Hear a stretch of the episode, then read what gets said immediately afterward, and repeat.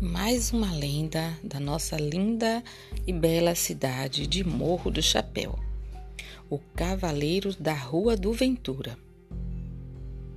Homem e cavalo invisível que passeava pelas ruas desta cidade, também na madrugada, onde as pessoas ouviam as pisadas do animal e sempre surgia pela Rua do Ventura, hoje Nilo Peçanha.